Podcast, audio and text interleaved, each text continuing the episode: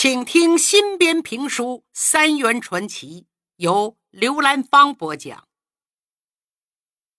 古道热肠的秦芙蓉见新来的女教师古雅兰三十多岁没结婚，就想给介绍对象，正没合适的。突然，当上国民党军官的黄金榜回到北平，芙蓉知道后。非常高兴，他觉得古老师要能嫁给黄金榜可太合适了，就安排元月二日中午在酒馆见面。不过可没提介绍婚姻的事儿，只说是朋友聚会。十一点，黄金榜到了，到了十二点，古雅兰十约没来，芙蓉着急呀。赶紧打电话到学校询问，学校值班室回复说，这两天放假没见着古老师啊，也不知道他上哪去了。昊天和芙蓉只好换个话题，问黄金榜：“你见着你妹妹黄云裳了吗？”我知道他在南京，他和于廷华过得挺好。怎么大家都期望啊他呀造人的计划？就在这阵儿，突然黄金榜想起一件事儿。哎，昊天呐，我们部队有一个北京的兵，才不到二十岁，叫王新生。嘿，打仗真勇敢，那才叫一个不怕死。你们认识不？啊！昊天听着吓一跳。王新生是我亲表弟呀，我舅舅的独生子啊。失踪一年多了，怎么当兵了？在哪儿当兵？我舅舅舅妈都要想死了啊！我也是在打仗的时候遇见他，这小子真厉害。他在哪儿呢？你别急，听我说呀。黄金榜详细介绍了王新生的情况。那是一九三三年元旦的深夜。日军山海关守备队的儿玉中尉派人在日本宪兵队车站分站所和伪满洲国国境警察厅门前分别扔了几颗假手榴弹，制造爆炸事件，却反过来诬告中国军队袭击他们，并且向中方提出无理要求。要求中国军队、警察及保安部队撤出山海关的南关及南门，由日军进驻。中方当然不答应了。于是，大批日本兵马上从关外开来，一场大战在所难免。中国这边呢，由张学良主持的北平军分会向榆关前线及。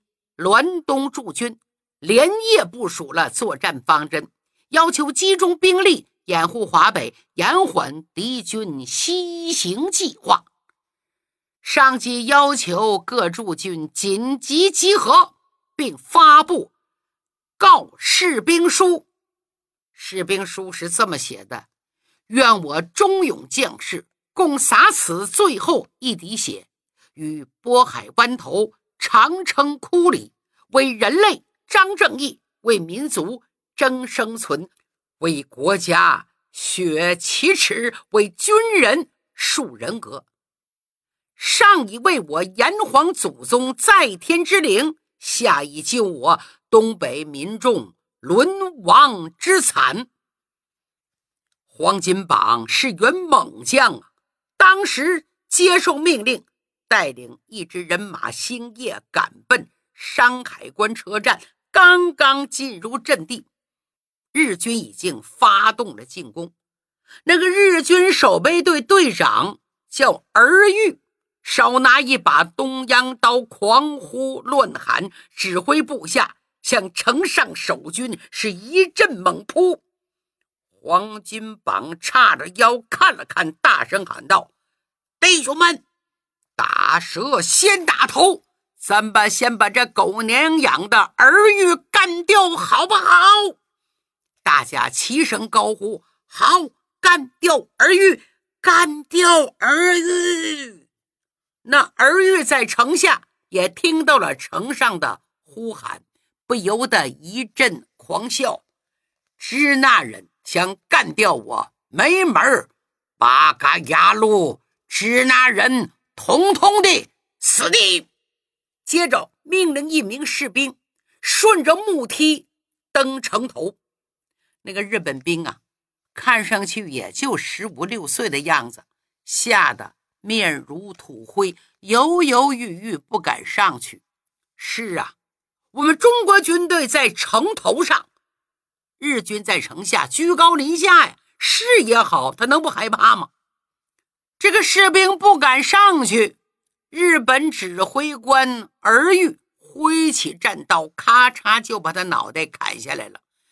为我天皇效命，胆小鬼的，死了死了的！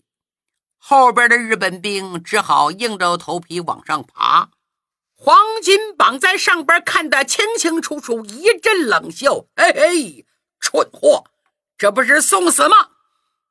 摸出一颗手榴弹，歘，拉掉了环，向爬城的日军嗖扔下去了。轰隆一声巨响，几个在梯子上的日本兵一下子咕噜咕噜咕噜咕噜咕噜噜，惨叫一声，滚到下边，被炸死了。而玉气得暴跳如雷，挥舞战刀，吧嘎吧嘎。皇军榜哈哈大笑，又投了一颗手榴弹，嗖嗖。而玉一看不好，转身要跑，一个踉跄，被脚下士兵尸体给绊倒了，还没等爬起来，突突，便被炸得血肉横飞。可没想到。战斗进行到十点多钟，日本兵士越来越多。后来的资料显示，当时一共有三千多名鬼子的步兵，分别在石河桥到南关、威远城、吴家岭一带展开，包围了山海关的东西南三面，向中方阵地发动了全线猛攻。还有飞机、坦克三十余门大炮火力支援，朝着城内一阵狂轰滥炸。眨眼之间，城墙上成了一片焦土。黄金榜从废墟中拱出来，擦了擦眼睛，抖抖身上的土，往周围看了看，喊了一声：“弟兄们，怕不怕？”众人异口同音的回答：“不怕，怕死不当兵，当兵不怕死。”说得好，不要怕，他们就是狼，可咱们是虎。老虎能怕一群狼吗？咱就跟这帮鬼子拼到底了。就这样。双方激战了几个小时，直到傍晚时分，日军依旧没有将城拿下。眼看天色已黑，攻城的日军是又冷又饿，斗志已丧，只好收兵卷旗，悄悄地撤退了。城头上一阵欢呼啊！黄金榜一颗悬着的心也悄悄地安定。他问大家。咱们这算是胜利吗？一个十七八岁的小班长大声说道：“当然算了。为什么？因为敌强我弱，兵力和武器都有悬殊，我们照样顽强战斗，坚持到底，并且终于把鬼子耗走了。这难道不是胜利吗？”说得好，小兄弟，说得好啊！哈哈哈哈！那接下来咱们是不是可以喝酒吃肉了？小班长又大声说：“当然不能！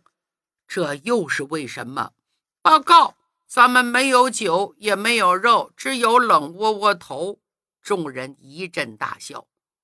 黄金榜有些心酸了。这个小班长说的的确是事实。他看着这帮跟着自己出生入死、浴血奋战的士兵们，一个个衣服褴褛、面黄肌瘦，看上去简直就和乞丐一般无二。然而，就是这样一群人，却随时准备着保家卫国，随时准备献出自己年轻的生命。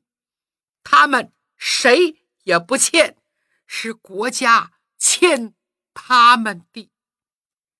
到了晚上十点，黄金榜在城头巡视。此时，北风呼啸，零零星星的飘着雪花。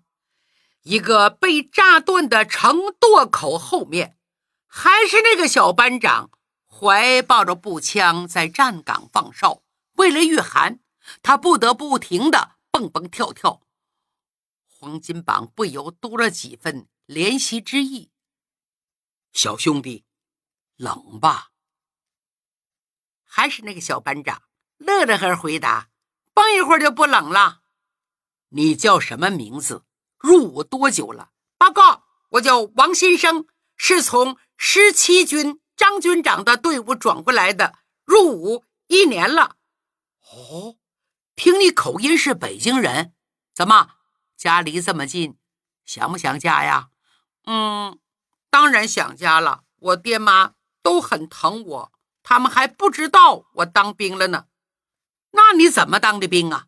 这里好多人当兵都是为了混口饭吃，你还是孩子，几岁了？嗯，十七岁了。嘿，我我初中毕业了，上高中，我不想上学，一看书本就头疼，脑袋一热，背着爹娘就偷偷的报名当兵了。我还多报两岁呢。现在，现在你后悔了？不后悔。通过这一年多的经历，我才知道，原来保家卫国并不像我想的那么简单。说得好，不愧。读了几年中学，我这大老粗都觉得，反正不能让这帮小鬼子抢我们国土、抢我们家，所以就跟他们拼。你说说，你是咋想的？真让我说呀，你可别笑话我。我呢，我就说是看我们部队有些大哥，嗯，不认识地图，干瞪眼儿，怎么说都说不清楚，替他们着急。因为不识字，训练作战的时候就不容易理解上边的意思，连听命令也听不懂。要知道，打仗可不是光拼刺刀啊，得动脑筋。王先生竹筒倒豆子一般，口若悬河，这么一说，黄金榜听得一愣一愣的，半天才笑呵呵说：“行啊，你小子。”你这样的天才，要是不带兵打仗，那可太可惜了。王先生撅着嘴不说话了。哎，你怎么不说话了？你在埋汰我，我还说什么？黄金榜乐了，我逗你玩呢。忽然，他板起脸，低声命令王先生立正。一看黄金榜变得严肃起来。王先生大气不敢喘一下，啪来个立正，稍息。王先生又稍息，立正，稍息，立正，稍息。黄金榜反反复复命令王先生，足足有二十来次。王先生也一一照做。现在我问你，刚才为什么我让你这么做？报告，我刚才说错话了。哎呀！你没说错什么，我就是忽然呢想这么做。哎，刚才你立正稍息的时候，有没有发现什么？嗯嗯，没有啊。那我告诉你，就在刚才这会儿功夫，日本军的探照灯在这里一共侦察扫射了八次。我们随时得注意敌情。所以，光纸上谈兵是没用的，还得在实践中多多磨练，这样才是好兵。说到这儿，突然又厉声喝道：“立正！”王先生心想：又来了。这次他可注意周围动静，往前后左右看了看。哪知黄金榜喊了一句：“向后转，回去睡觉。”啊！王新生哭笑不得，转过身来说：“我正站岗值班呢。”黄金榜说：“有人接你的班，还不回去睡觉？人呢？没看见人呢？难道我不是人吗？”啊，团长，你你怎么能亲自站岗？谁规定团长不能站岗？别废话，快回去睡觉。是。王先生行个军礼，转身要回军营。站住，向后转，站着别动。王先生快哭了，我就知道你逗我玩儿，先生啊。等过几天仗打完了，我带你回家见你爹娘去。啊，谢谢团长。不过你必须给老子活着。要让你好好活下去。是。王新生心中百感交集，朝黄金榜深深鞠了一躬，转身回到军营去了。因为他怕黄金榜看到他的眼中泪水，闲言少叙。第二天，鬼子继续加大兵力。上午十一点左右，日军第八旅团向山海关再一次展开。猛烈炮击，十多架图找高耀旗的飞机低空盘旋，反复轰炸。与此同时，海军陆战队也在大炮掩护下发动了疯狂进攻。一时间，炮火连天，枪声不断，街道上一排排商宅民房稀里哗啦全倒了。车水马龙的热闹地界，顷刻间变成一片狼藉。南门终因众寡不敌，国军伤亡惨重，失守了。四辆日军坦克车冲进城来，黄金榜带领剩余的兵力坚守在东南城角，全力以赴顽强阻击。嘘，突一颗榴弹忽然击中了他的肩头，顿时血流如注。战地医护人员急忙给他包扎伤口。他咬牙忍痛，跳到一个高坡处，大声喊道：“弟兄们，除了血战到底，我们别无出路。咱们跟鬼子拼个鱼死网破！”士兵们无不。热血沸腾，一起高声喊了：“拼了，和他们拼个鱼死网破！”大批日军步兵跟在坦克后边冲了进来，战斗进入肉搏阶段。王先生跟在黄金榜身边，左冲右突，越战越勇。身手异常的灵活，一个个日本兵在他面前倒下了。这是平生第一次和敌人近身交战，也是第一次杀了这么多敌人。黄金榜一看，不由大笑：“好小子，有种！记住了，只有不怕死的人才配活下去。”是，王先生高声回答。有一个日本兵被他唰的一刺刀。刺中倒下了，忽然发现啊，一个日军冲到黄金榜身后，举起刺刀，唰刺过去，吓他不由喊了一声：“团长，小心！”黄金榜猛然一回头，啊，眼看刺刀逼近胸前了，好个黄金榜，毫无惧色。不慌不忙，微微一闪身，越过刺刀，一伸手，砰，抓住敌人的步枪，夺了过来，反手朝着鬼子刺了过去。杀！只听一声惨叫，那鬼子当场丧命。王新生惊得目瞪口呆：“团长，你太厉害了啊！哈哈哈！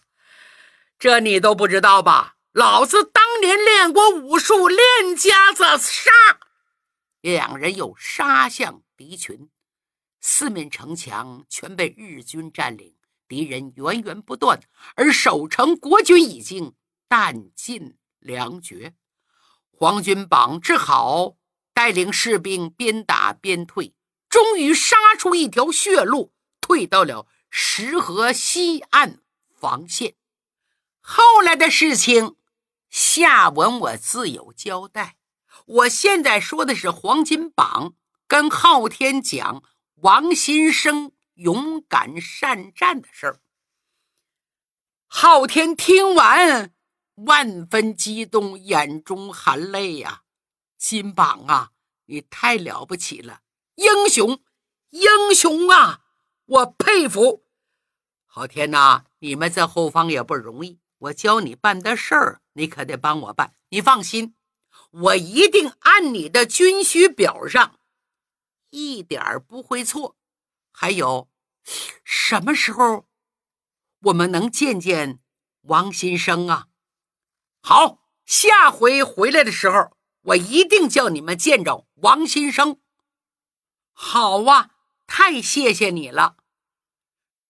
这件事儿，昊天告诉芙蓉了，芙蓉又惊又喜。既然黄金榜回来了，我应该叫我的好友黄云商也从南京到北平，让他们兄妹见上一面。就这样打了个电话，什么时候过来，那就看什么时候黄金榜能来。再说这一天突然变天了，狂风大作，暴雨倾盆。昊天忽然想起几处新修的牛舍。防御设施不够完善，于是冒着大雨，蹭蹭蹭来到了牧场。刚刚走到饲料棚旁边，突然就听干草堆那边哗啦哗啦，接着好像有人呻吟。他转过身来，走到切近，低头一看，不禁大吃一惊。就在干草堆里，果然蜷缩着一个女人。只见她浑身是血，定睛仔细看，不是别人，正是芙蓉的同事古雅兰。